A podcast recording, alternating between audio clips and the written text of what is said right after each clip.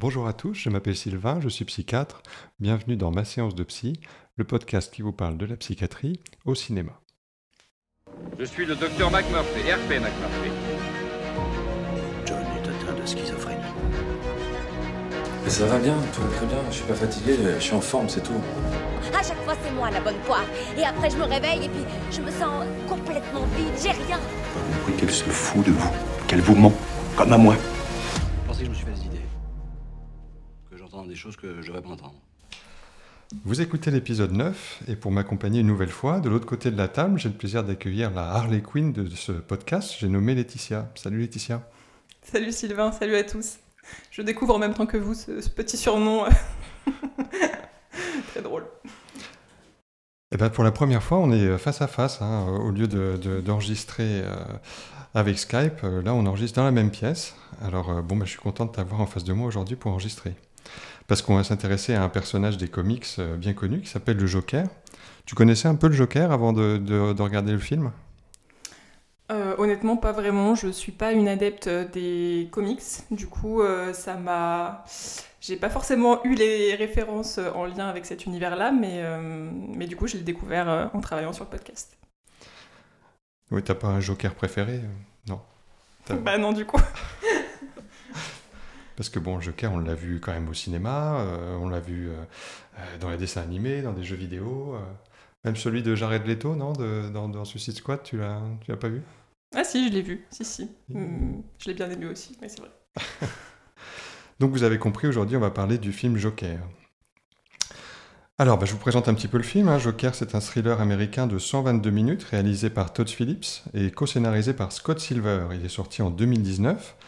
Il met en scène Joaquin Phoenix dans le rôle d'Arthur Fleck, Robert De Niro dans le rôle de Murray Franklin et Frances Conroy euh, dans le rôle de Penny Fleck, la mère d'Arthur.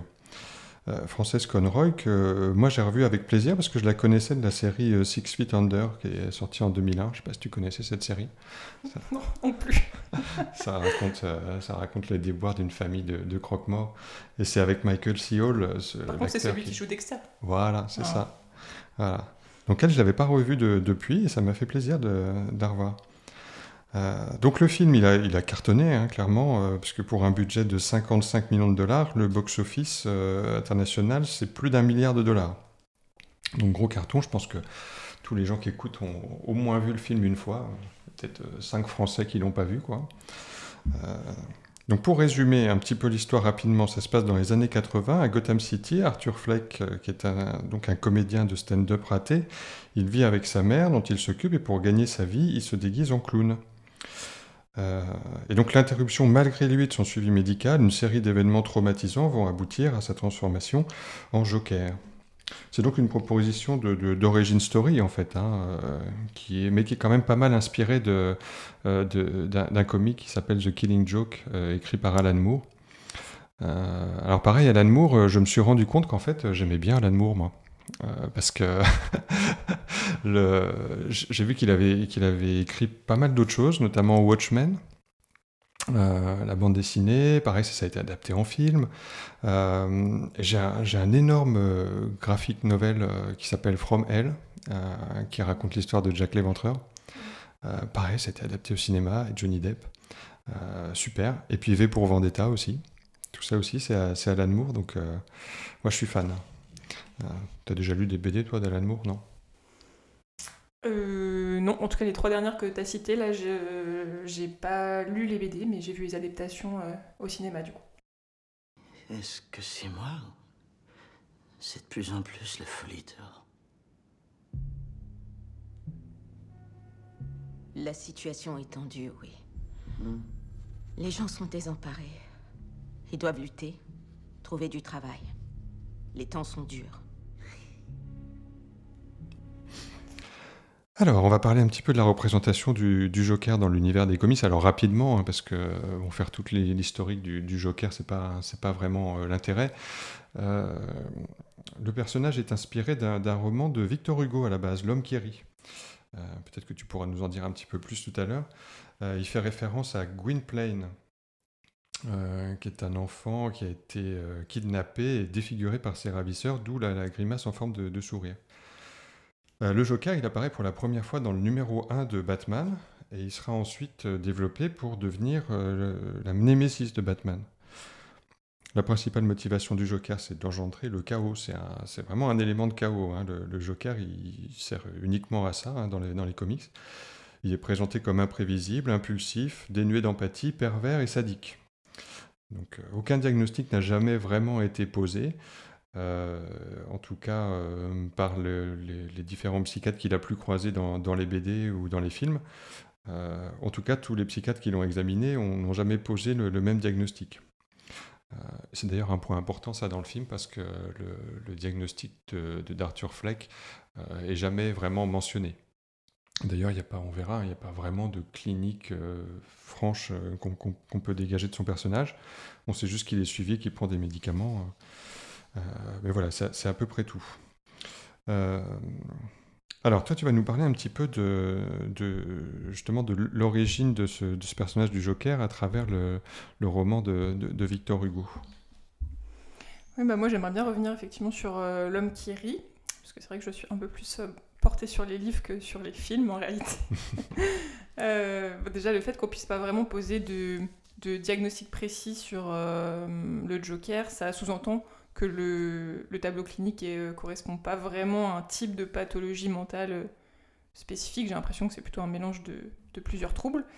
Mais donc, euh, pour revenir sur euh, L'homme qui rit de Victor Hugo, en fait, c'est un livre que j'ai vraiment adoré, que j'ai lu d'ailleurs il n'y a pas si longtemps. Et je savais pas du tout qu'il avait pu influencer le personnage du Joker. Donc ça m'a fait réfléchir. Ce livre-là, il a été euh, bon, publié, euh, il y a un petit moment déjà, en 1869. C'est euh, Victor Hugo qui a écrit euh, ce livre pendant euh, son exil à, sur l'île de Guernesey, entre 1866 et 1868.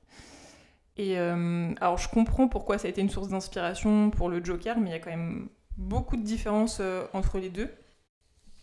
Déjà au niveau du sourire, le sourire de Gwynplaine, en fait, c'est déjà c'est une mutilation réelle et subie. Il a été défiguré enfant par, on les appelle les comprachicos. C'est des, espèces de, je sais pas si on pourrait dire des pirates itinérants, en tout cas des, voyous itinérants.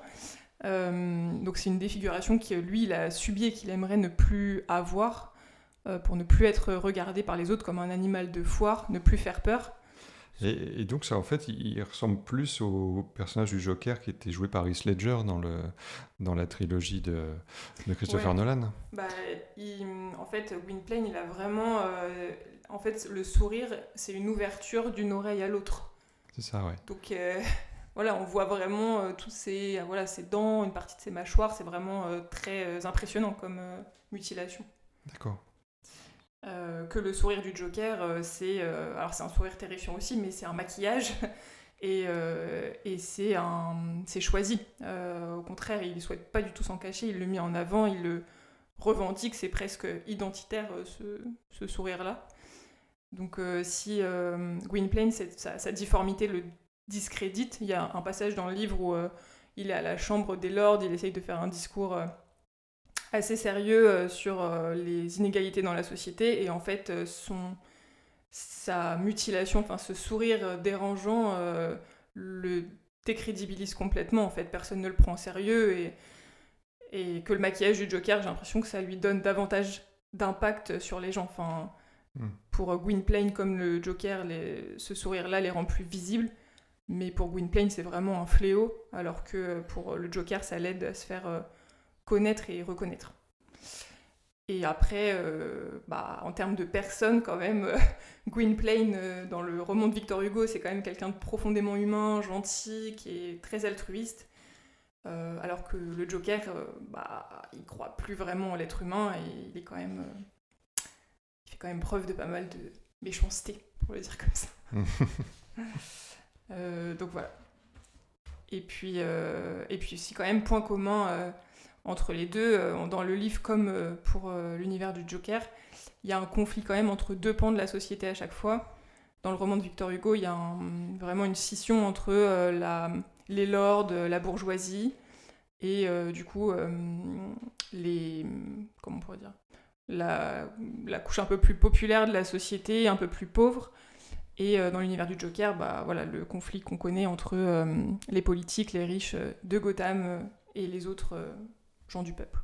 Ouais, c'est vrai que c'est pas mal repris, hein, ça, dans le film, euh, cette espèce de vision un peu sociétale, euh, euh, les pauvres et les riches, euh, la crise Mm. sociale, etc. D'accord, oui, donc ça se rapproche quand même pas mal de, du roman de Victor Hugo, euh, en tout cas sur cette approche. Ouais, je, je comprends les sources d'inspiration, mais c'est vrai qu'il y a pas mal de... En tout cas, les, les personnages sont quand même vachement différents, quoi.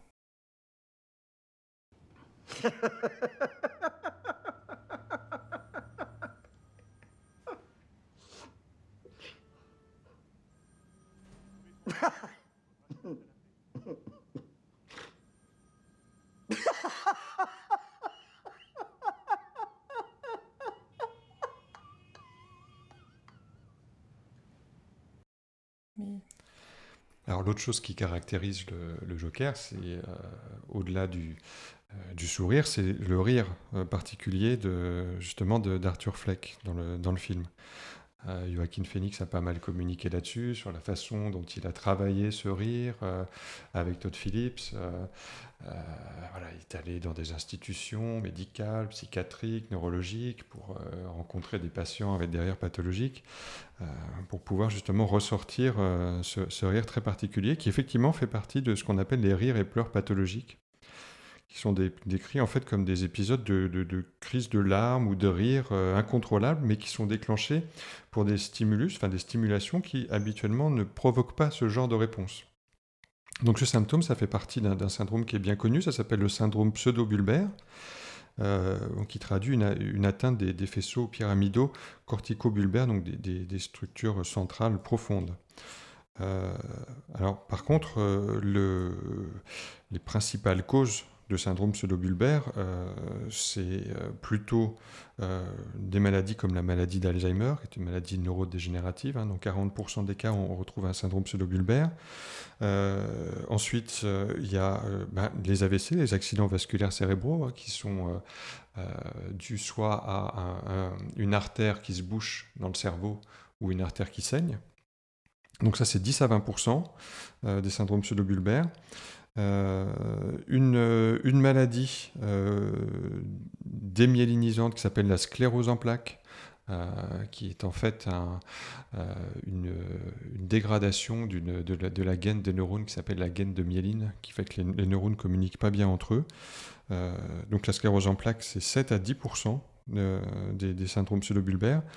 Euh, et enfin, la, la maladie de Charcot ou la sclérose latérale amyotrophique, pareil, c'est une maladie neurodégénérative plutôt périphérique euh, et qui présente un, un syndrome pseudobulbaire dans 20 à 50% des cas. Euh, donc tout ça, ça ne concerne pas Arthur Fleck, mais c'est vrai qu'on euh, on retrouve des études où il y a des cas particuliers euh, où le syndrome pseudobulbaire euh, est la conséquence de lésions traumatiques du cerveau. Et ça, on le verra, euh, il en parle dans le film. Euh, c'est mis en avant. Arthur, il, il était battu par, euh, par son beau-père et euh, le fait d'être battu de façon répétée aurait provoqué ce, ce syndrome pseudobulbaire. Par contre, il faut savoir que voilà, c'est pas avoir un syndrome pseudobulbaire, c'est pas juste avoir des, des- des rires spasmodiques comme ça. C'est accompagné d'autres troubles qui là sont pas montrés dans le film, et notamment des troubles de la déglutition. Hein, les gens qui souffrent de syndrome pseudobulbaire, ils font, souvent des fausses routes, euh, voilà, au liquide ou au solide.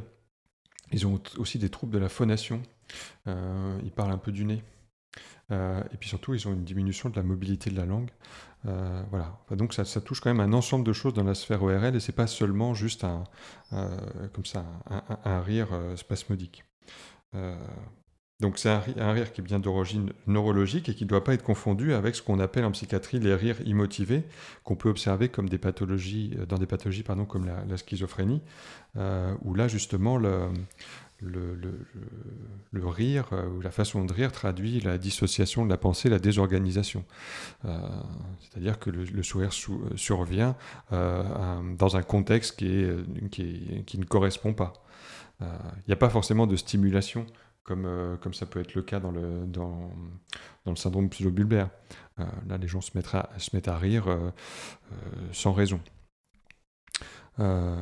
Voilà. Par contre, je ne sais pas si tu as remarqué, mais dans le film, le, rire d'Arthur change, ou en tout cas, ce rire pathologique qu'on voit pendant toute la période bah, où c'est encore Arthur Fleck, ce, rire-là, il disparaît au moment où Arthur bah, devient le Joker.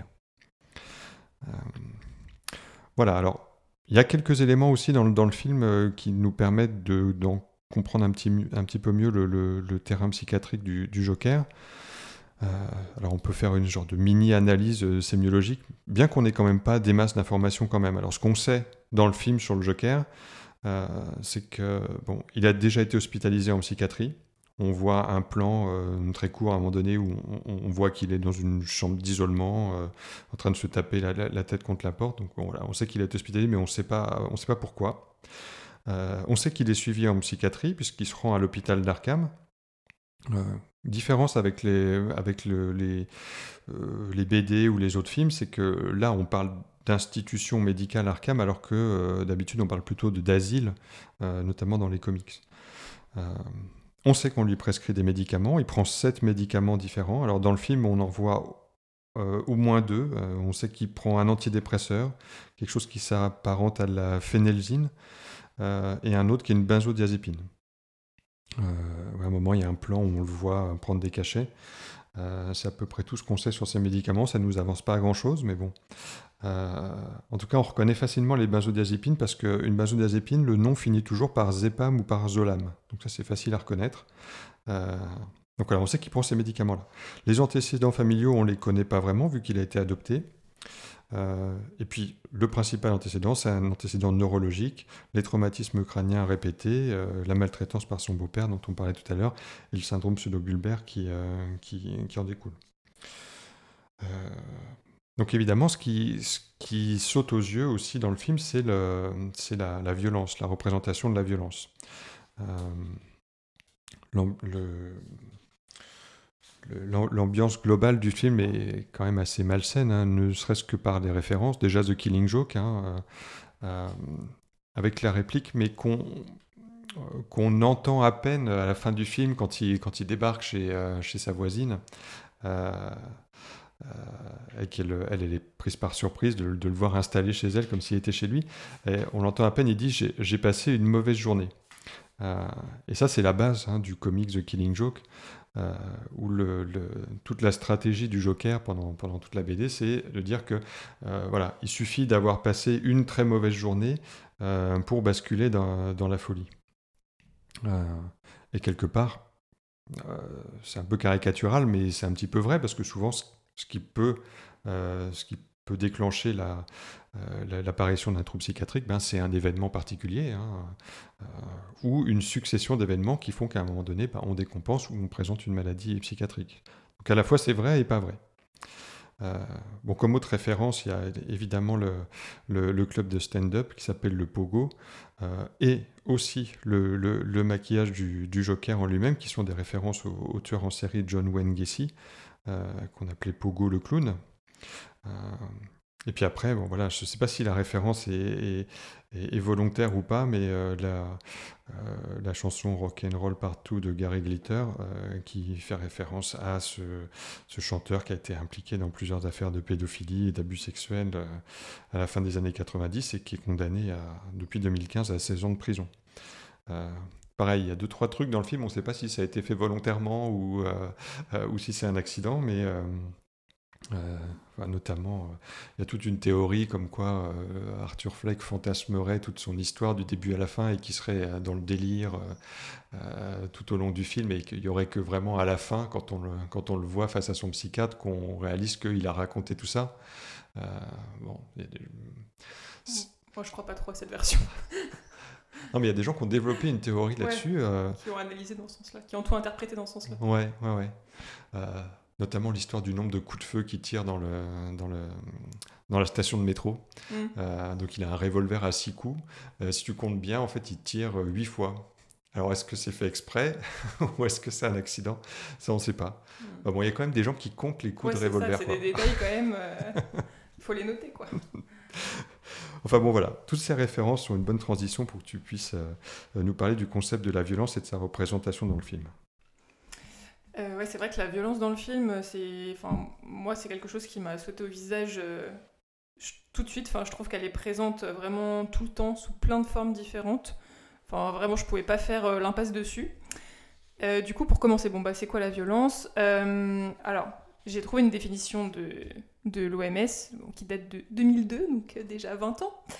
Euh, le, où ils disent que le terme violence désigne l'usage délibéré ou la menace d'usage délibéré de la force physique ou de la puissance contre soi-même, contre une autre personne ou contre un groupe ou une communauté, communauté pardon, qui entraîne ou risque d'entraîner un traumatisme, un décès, un dommage moral, un mal développement ou une carence.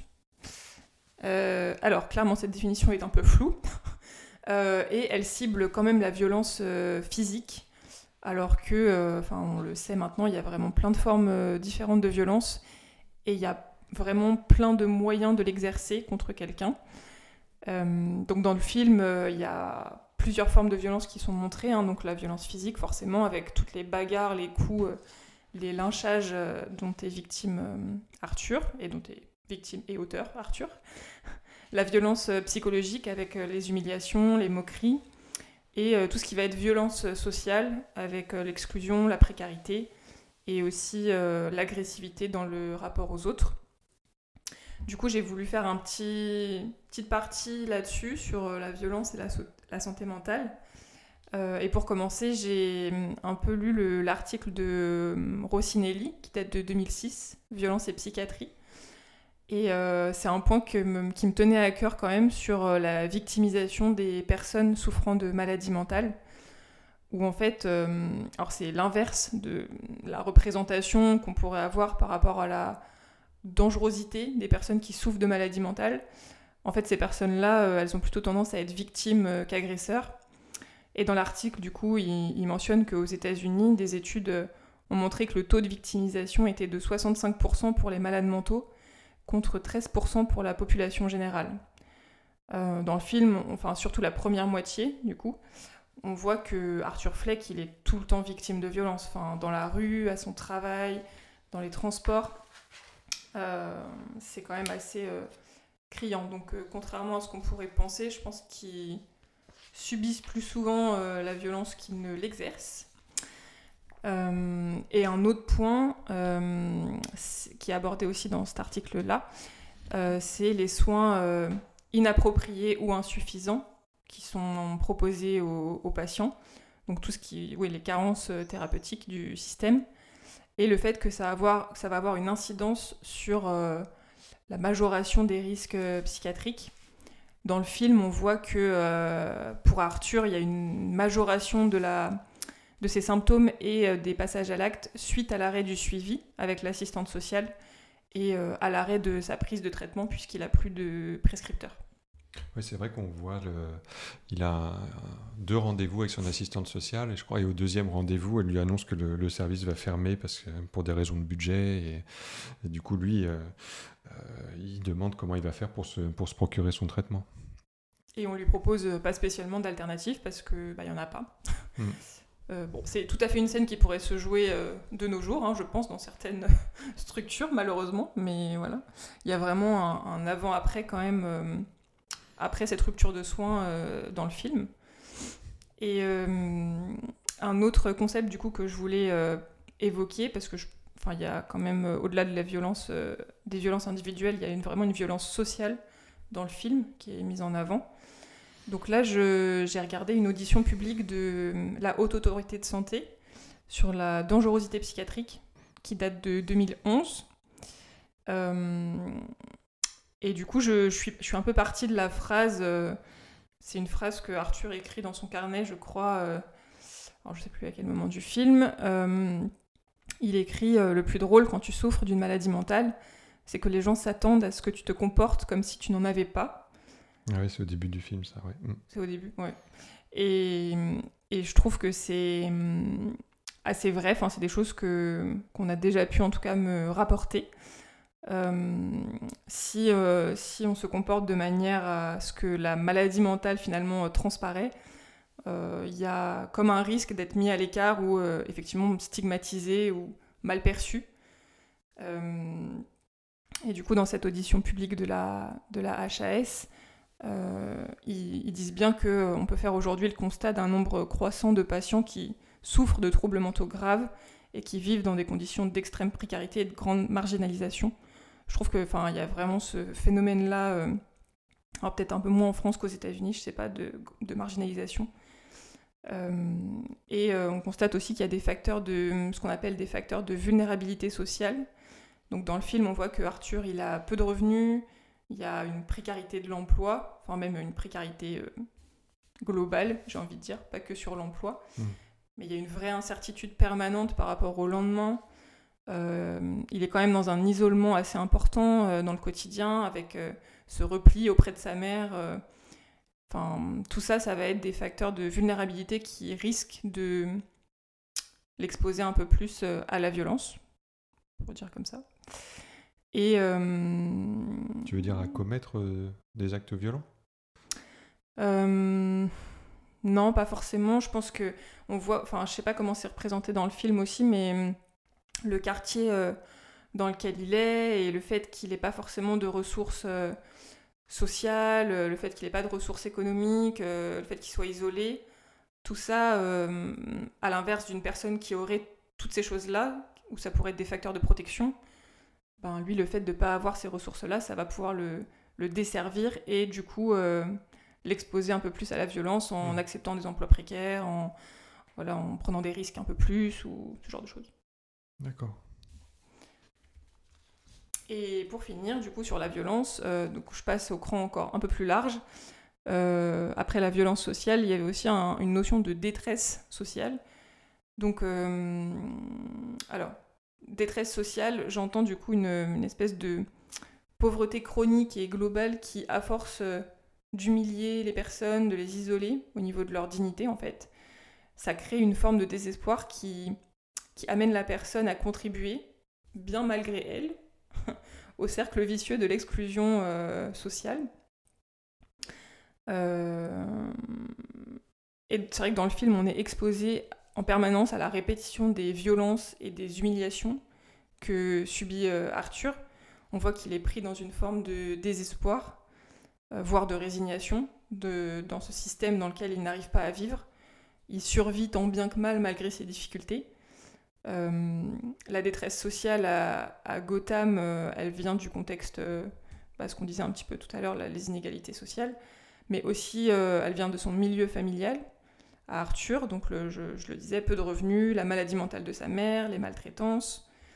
Et puis, il y a aussi des facteurs individuels, forcément, donc tous les, les, troubles d'Arthur, son trouble de la personnalité, sa souffrance qui viennent s'articuler à, tout ça.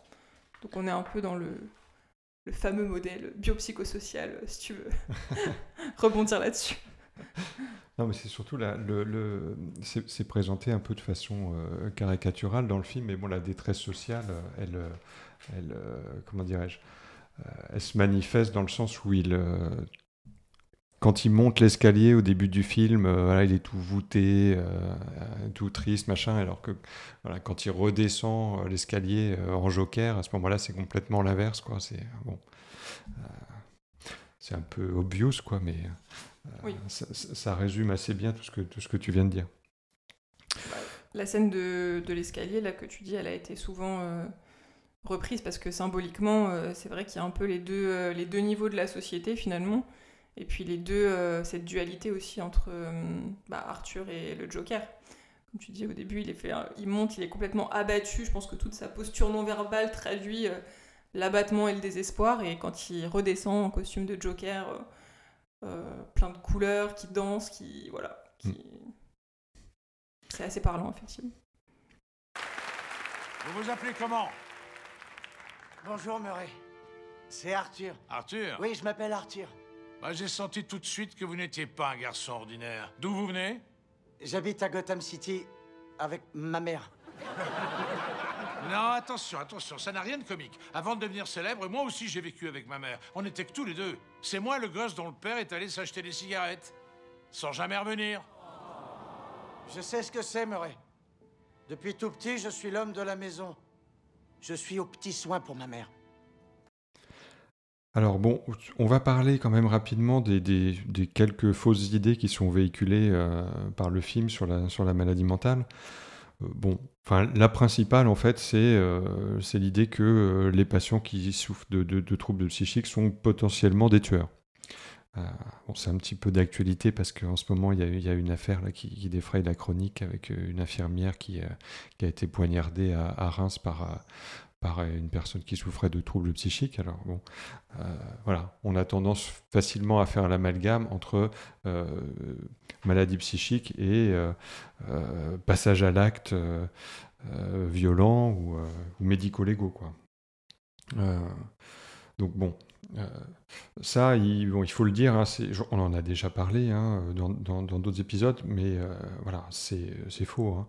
Euh, y, a un article qui est paru là-dessus dans, dans l'information psychiatrique en, 2009, qui, qui, fait un petit peu le tour de la question et qui, qui précise que si les individus atteints de troubles mentaux présentent une augmentation du risque de violence, ils sont rarement à l'origine d'actes criminels plus graves.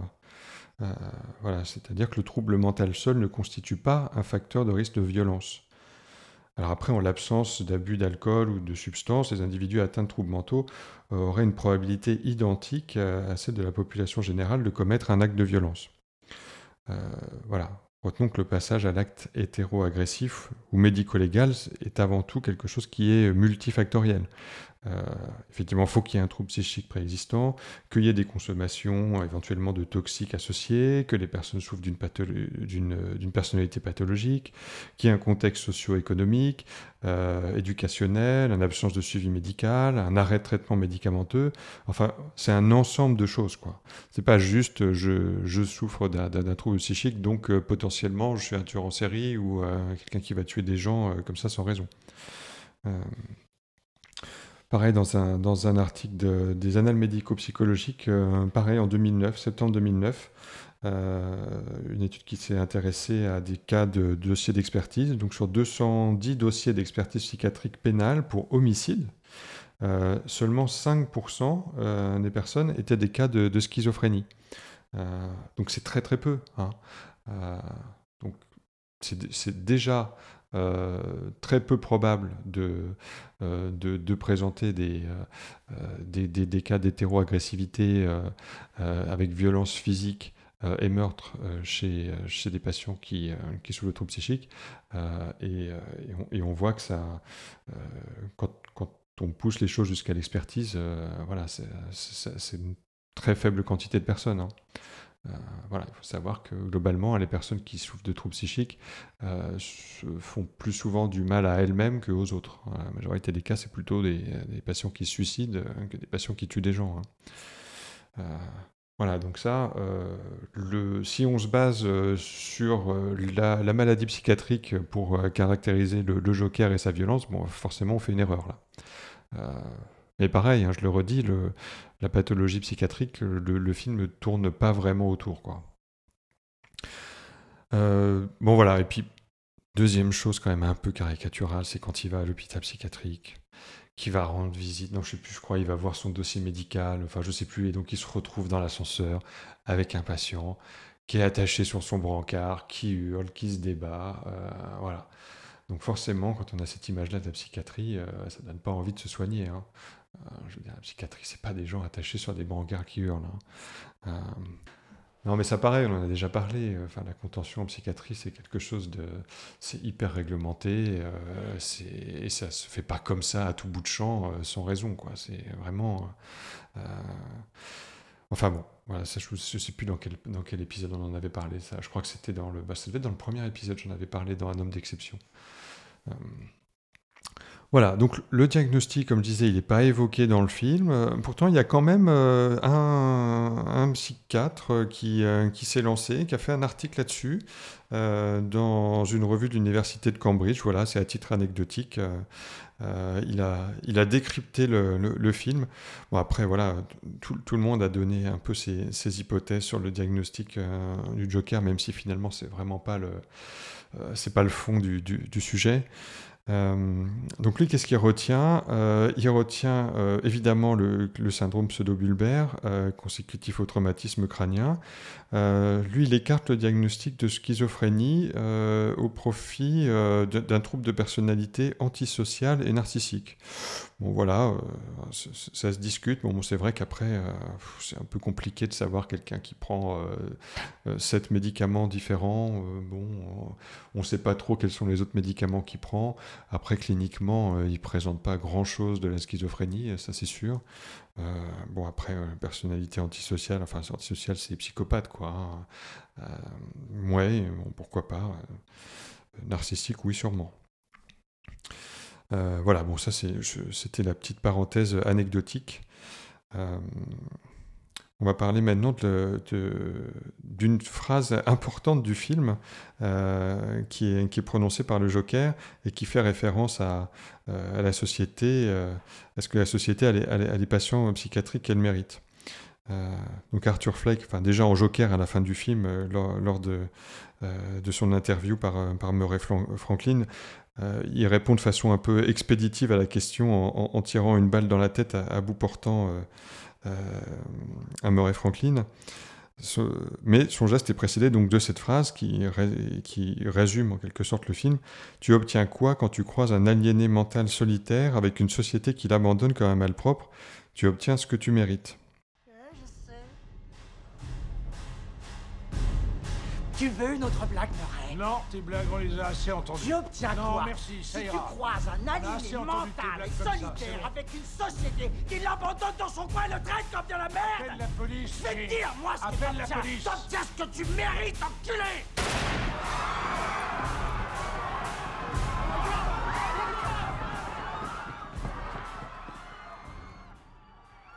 Alors, est-ce que ça veut dire que la violence physique des personnes souffrant de, troubles psychiques euh, est proportionnelle à la violence sociale euh, qu'ils perçoivent Bon, voilà. est-ce que la société est responsable des actes hétéro-agressifs des, patients psychiatriques? Ce débat-là, il pourrait durer des heures. Hein. Voilà, comme je disais tout à l'heure, il ne faut pas oublier quand même que dans la majorité des cas, les patients ils retournent plutôt la violence contre eux plutôt que contre les autres. Voilà. Moi, j'aime pas trop l'idée que euh, l'image des patients soit réduite juste à leurs troubles du comportement. Euh, le film, il parle d'inégalité sociale, euh, toutes personnes confondues, et de la, criminalité que ces personnes pourraient engendrer. Donc, en prenant le point de vue d'Arthur Fleck, on pourrait facilement avoir tendance à faire l'amalgame entre maladie mentale et, violence. de nombreux articles, notamment celui de Hanser en 2020 dans le Journal of Economic Structure, mettent en évidence une corrélation entre criminalité et inégalité sociale. Euh, mais il précise bien que dans ses recommandations que l'aspect santé n'est qu'un élément parmi d'autres. Euh, il faut tenir compte aussi, euh, t'en parlais un petit peu tout à l'heure aussi, de, l'éducation, du niveau d'emploi, etc. Alors sachant que la criminalité est proportionnelle à l'importance de l'écart de richesse, l'exemple de Gotham City est un peu caricatural puisque euh, l'écart entre les riches et, les classes euh, euh, moyennes est, vraiment extrême. Il y a très riches et très pauvres. Quoi. Donc finalement, iconiser dans le film un patient souffrant de troubles psychiques en le montrant à l'origine d'un mouvement contestataire violent, pour moi ça renvoie une, fois de plus à une image un peu stigmatisante de la psychiatrie. Bon, il est vrai que l'OMS indiquait dans son rapport de 2004 que la pauvreté était un facteur qui pouvait jouer un rôle important dans l'apparition des, troubles euh, de santé mentale, et inversement. Et dans pauvreté, euh, ça incluait euh, insécurité, bas niveau d'éducation, mauvaises conditions de logement et, aussi malnutrition. Donc effectivement, sur ce sujet, le film, il, bon, il enfonce un peu une porte ouverte, mais de là à faire un lien direct entre l'augmentation des maladies mentales et l'augmentation de, de la, violence, c'est quand même assez discutable. Hein. Enfin, toi, Laetitia, sur la question, tu voulais plutôt faire une observation un peu plus concrète sur ta pratique et surtout depuis la, pandémie du, du Covid-19. Oui, bah c'est intéressant parce qu'on est parti sur deux angles différents à partir d'une même phrase, euh, sur le fait que la société a les patients qu'elle mérite. Mais ouais, moi, c'est plutôt ça qui m'est venu à l'esprit, le lien, euh, sur le lien du coup entre les pathologies et ce qui domine dans la société. Euh, déjà sur le fait que euh, la société peut avoir un impact sur la prévalence euh, des maladies psychiatriques. Donc la prévalence, ça va être le nombre de cas d'une maladie dans une population à un moment donné. Et depuis la période euh, Covid et, euh, et, les confinements, depuis donc, euh, environ 3-4 ans,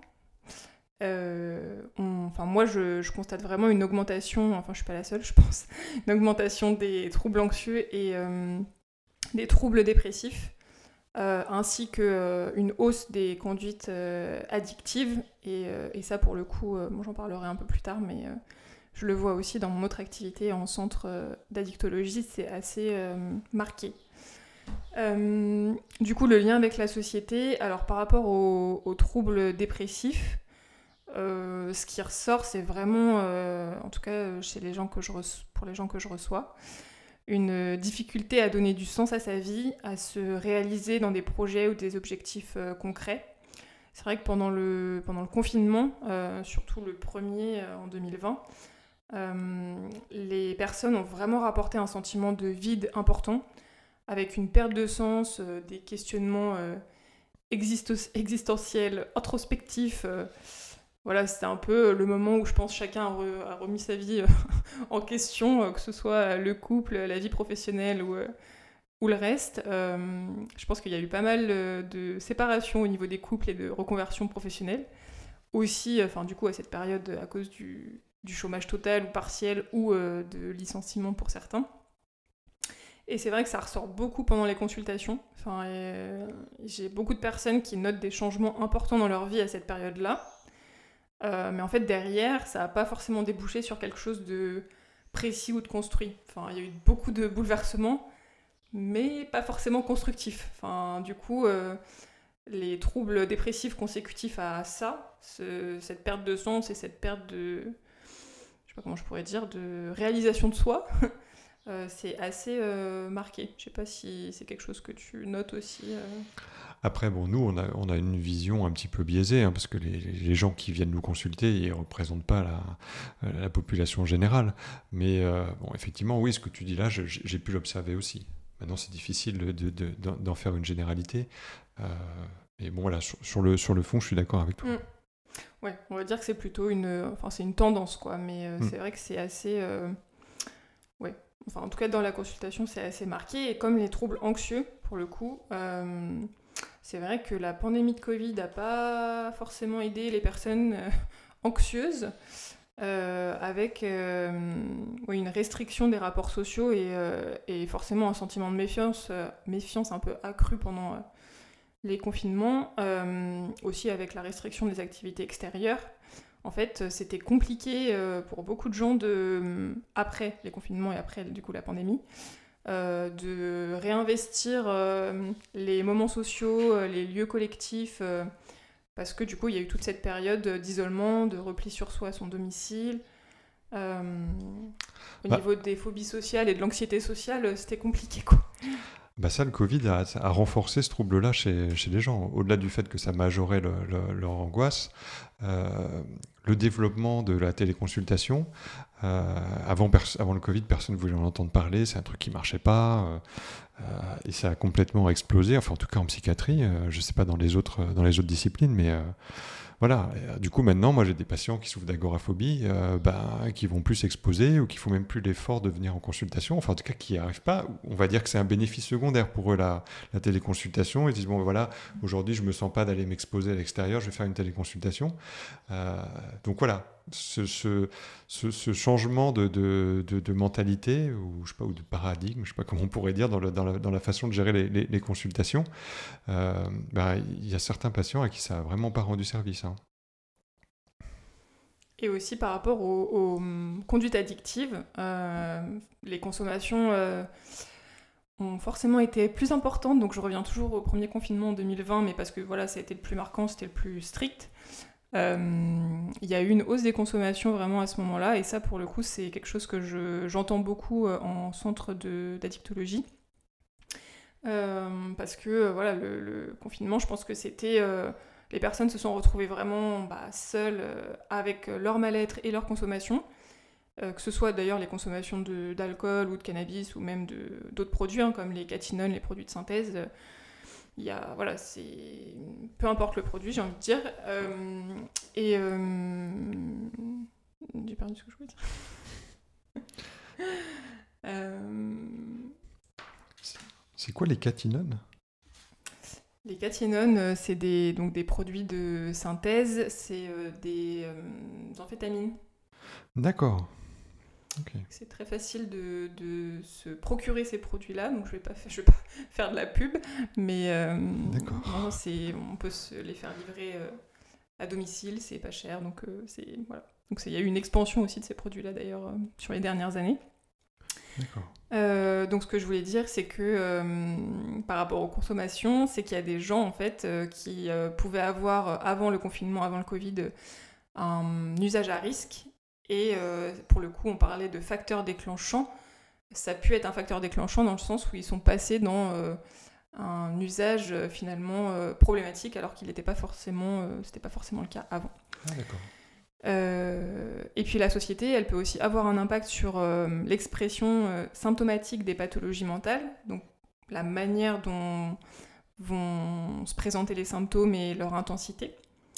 Donc ça, je reviens à ce que je disais avant, hein, si on n'investit pas suffisamment de moyens dans les soins médicaux, les soins sociaux, qu'on manque de structures de soins, de moyens humains, comme on peut le constater euh, aujourd'hui dans le domaine de la dicto ou de la psychiatrie, il y a beaucoup de gens qui vont pas être suivis de manière adaptée et qualitative en fait. En addictologie, on le, on le constate, la majorité des patients auraient besoin d'un suivi beaucoup plus euh, rapproché afin d'être contenus, d'avoir un soutien un peu plus régulier. Et bon, dans la réalité, euh, bah, il y a plein de moments où ils sont souvent désœuvrés euh, dans l'attente d'un rendez-vous qui n'intervient pas au bon moment ou, trop tard, ouais. Et on le voit aussi avec la file active des CMP, donc les centres médico-psychologiques, euh, où les délais de rendez-vous sont clairement souvent d'un an. Donc voilà, quand quelqu'un est en détresse psychologique et qu'on lui propose un rendez-vous dans un an, bah, on peut imaginer ce que ça donne. Ouais, ça c'est vrai que bon, c'est pas forcément vrai dans, dans- tous les CMP, mais bon, c'est vrai que globalement, euh, euh, c'est euh, c'est- pas toujours, euh, pas toujours évident. Ok, bah, je te remercie. Peut-être avant qu'on termine, j'aimerais bien qu'on donne un peu notre, notre impression globale sur, le, sur le film. Film que moi j'ai plutôt bon, bien aimé, bon, sachant que voilà, plus je le regardais, plus je trouvais des défauts. hein. donc euh, bon, j'ai dû le voir cinq ou six fois là pour préparer le podcast. Euh, J'avoue que bon là je, je sature un peu là de, de Joaquin Phoenix et, euh, des références permanentes et à vraiment limite du plagiat à des films de Scorsese là comme Taxi Driver ou The King of Comedy. Il y a vraiment des Enfin, quand on, quand on voit les films et qu'on voit Joker après, on se dit quand même, euh, c'est un peu abusé, quoi. Parce que il reprend les scènes presque telles quelles. Euh. Enfin bon, on va pas toutes les citer. euh, bon, alors, la scène avec le revolver devant la télé, euh, ou quand il, euh, quand il est dans le, dans le couloir avec sa, avec sa voisine qui fait semblant de, se tirer une balle dans la tête, euh, voilà, comme Robert De Niro dans Taxi Driver. Euh, bon, il y a ça, il y a la, la course-poursuite dans les, euh, dans les locaux. Alors, je sais plus. euh, Ah, si, c'est à, à la fin du film, à, la fin du film Joker, où quand il, sort de la consultation psychiatrique et il, essaie de s'enfuir, et puis on le voit passer d'un côté, puis on le voit passer de l'autre côté. Voilà, dans The King of Comedy, la même chose. quand Robert De Niro, je plus, il, débarque dans- dans les bureaux de, de son idole, là, il se fait poursuivre par les, par les services de sécurité. On le voit passer devant la porte une fois, et puis dans l'ouverture de la porte une deuxième fois. Enfin bon, ça c'est. Voilà. Euh, donc ça, euh, ça, ça marque pas mal, ça me sort un peu du film. Ça, et puis alors, je suis pas du tout spécialisé euh, en cinéma ou quoi que ce soit, ou en image ou quoi que ce soit, mais l'étalonnage orange et, et- bleu, j'ai vu que ça, moi, dans le film tout le temps. De l'orange et du bleu partout. je sais pas du tout ce que ça veut dire, mais ça m'a ça fatigué. hein. Euh, bon, je suis un peu déçu quand même qu'on n'ait pas vu plus de sémiologie psychiatrique, mais bon, voilà, c'était- je pense que c'était pas l'angle du film non plus. Euh, bon, il y a les incohérences, pareil, hein, dont, euh, dont on parlait tout à l'heure, le fait qu'il tire des balles en trop avec son, avec son revolver. Euh, pareil, quand il se fait poursuivre, il se fait renverser par une voiture. Bon, ça c'est un peu classique. Euh, bon là, moi je me fais renverser par une voiture, euh, je suis au minimum inconscient. pas. Mm. Voilà, lui, bon lui, voilà, il, voilà, il, il- il- il boitille vite fait quoi, et puis il se remet à courir. Bon voilà. Puis surtout quand il étouffe sa mère avec un oreiller, ça ça ça m'a fait marrer parce que bon, ça doit pas être facile d'étouffer quelqu'un qui a des lunettes d'oxygène dans le nez, quoi. Alors après, peut-être si tu appuies très très fort, euh, tu, dois faire en sorte que l'oxygène n'arrive plus à passer dans les, dans fosses nasales, mais bon, voilà. enfin bon, le mérite, il a, enfin le, pardon, le film, il a quand même le mérite de proposer une origin story euh, au personnage du Joker. Ça avait jamais vraiment été fait. Euh, Ceci peut-être dans le film de, de, de, de Tim Burton, le premier, où, qui reprenait un peu aussi ce qui se passait dans Killing Joke, hein, le fait que le, personnage tombe dans une cuve d'acide euh, et qui, ressorte, euh, qui ressorte en Joker. Euh, mais voilà, mais là c'est Là, c'était anecdotique au départ pour juste présenter rapidement le personnage dans le, film Batman. Là, c'est vraiment tout le film qui est dédié à la, transition entre Arthur Fleck et, et le personnage de Joker. Voilà, et toi, qu'est-ce que tu en as pensé? Bah, moi, j'ai adoré le film. Franchement, je me suis pris une vraie claque euh, au cinéma. Alors, j'avoue que les, référen- les références euh, des films euh, dont tu parles ne m'ont pas perturbée, étant donné que je ne les ai pas vus. Donc, euh, shame on me, je n'ai pas vu Taxi Driver, je, l'avoue. Et moi, j'ai adoré les aspects esthétiques et musicaux du film. C'est là une musique de. Alors, je sais pas comment ça se prononce. Guanodotir. Ah oui, il dure Gwenat de tir. euh, qui est un je sais plus, suédois ou norvégien, norvégien je crois. C'est une femme, non? C'est un homme je crois. Il dure, c'est un nom de, c'est un nom d'homme, ça? Guanodotir. Bah c'est son nom. Ouais. Il dure, c'est son prénom, non? Ah, je sais pas son nom. en même temps, euh, bon, c'est un prénom euh, pas commun. Attends, je vais regarder. Euh, bah, du coup, ouais, en termes de, de couleur, d'ambiance, de mélodie, la tension dramatique dans le film, enfin, je, je, trouve vraiment que euh, au global, ça crée un univers particulier. Et euh, le soulèvement social de révolte euh, qu'induit euh, le, le Joker à la fin du film, bon, ça m'a foutu des frissons. Et, euh, et puis pour la performance de Phoenix, quand même, qui incarne son personnage avec justesse, bah, en plus, je pense qu'il a eu un prix, non Je sais plus ce qu'il a eu comme prix. Il a été récompensé pour ce rôle-là. Euh, je suis pas sûr. hein. Du coup, il faut que tu fasses une nouvelle recherche. Ah ouais. Euh, Enfin, il dure, euh, il, il dure c'est une femme. Ah bon? Mince. Bon, double shame on me. Euh, en tout cas, la performance de Phoenix, euh, oui, je, je, moi, je, je suis fan quand même. Je pense que le désespoir, c'est vraiment quelque chose de difficile à incarner sans le surjouer. Et euh, vraiment, j'ai ressenti beaucoup euh, d'empathie pour lui tout au long du film. Donc, euh, rien que pour ça, euh, Ah oui, t'as raison. Oscar du meilleur acteur. ah, quand même. quand même. D'accord, ok. Ah oui, il y a eu d'autres trucs, Donc, ouais. sacrée performance. Mm. Ouais, d'accord. Très bien, bah, on arrive à la, à la fin de, ce- de cet épisode. Une, une petite recommandation quand même avant de, avant de terminer. Euh, Est-ce que tu as envie de partager euh, quelque chose, une, euh, une expérience culturelle que tu as eue là, ces dernières semaines avec, euh, avec les auditeurs? Ma recommandation? Ouais. Du coup, ce serait le livre. donc, ça s'appelle. Alors, en français, ça s'appelle Retour à Brooklyn. En fait, c'est le livre qui a été adapté donc au cinéma, qui a donné Requiem for a Dream. Et donc le titre, euh, le titre, bah, en anglais, c'est ça, Requiem for a Dream. D'accord. Euh, c'est donc le livre euh, a été écrit par Hubert Selby Jr. Il est paru en 1978 et le film a été fait en 2000. Donc il s'est passé un petit temps avant que ce soit adapté. Et oui, ça me tenait à cœur parce qu'on oublie souvent les livres derrière les films.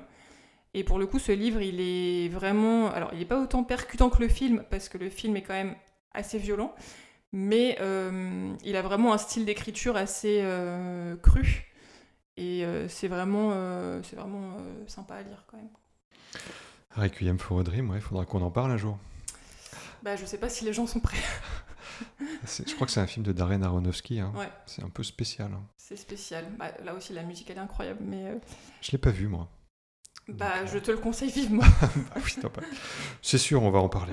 On va en parler. Bon, moi, pour rester sur, euh, sur, euh, sur Joaquin Phoenix, euh, j'ai vu le mois dernier le dernier film de Harry Aster qui s'appelle Beau is Afraid. Et voilà, moi je dois reconnaître que j'ai vraiment adoré. Alors bon, je suis pas objectif parce que j'adore Harry Aster, enfin en tout cas j'ai adoré ces deux premiers films, qui étaient bon, des films, ouais plutôt des films d'horreur, mais des films d'horreur intelligents. Des films A24, comme on dit, c'est des films d'horreur intello, en quelque sorte. donc là, il fait un film un peu différent, c'est pas vraiment un film d'horreur, mais euh, je, moi j'avais un peu peur hein, quand j'ai vu que le film durait 3 heures. Je me dis ça va être interminable, euh, je vais pas en pouvoir. Ça a été le cas. non, je suis pas d'accord. J'ai, dû regarder ma montre qu'une seule fois, ce qui est quand même un record pour un film de 3 heures. Je me suis pas endormi ce qui est encore plus incroyable.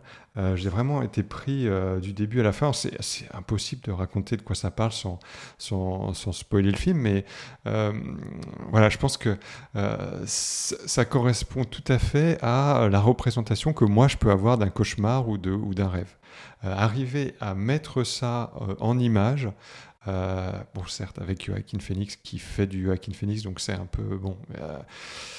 Euh, il prend un peu de l'espace dans le film, quoi, mais. Euh, euh, mais à côté de lui, il y a des acteurs incroyables comme Denis Ménochet, qui, qui est un acteur qui est complètement flippant. Hein, je l'avais vu, moi, dans Jusqu'à la garde, où il jouait un, un, ex-mari jaloux, enfin tyran familial, domestique, pardon, qui, qui harcèle son, ex-femme. Enfin, il fait vraiment froid dans le dos.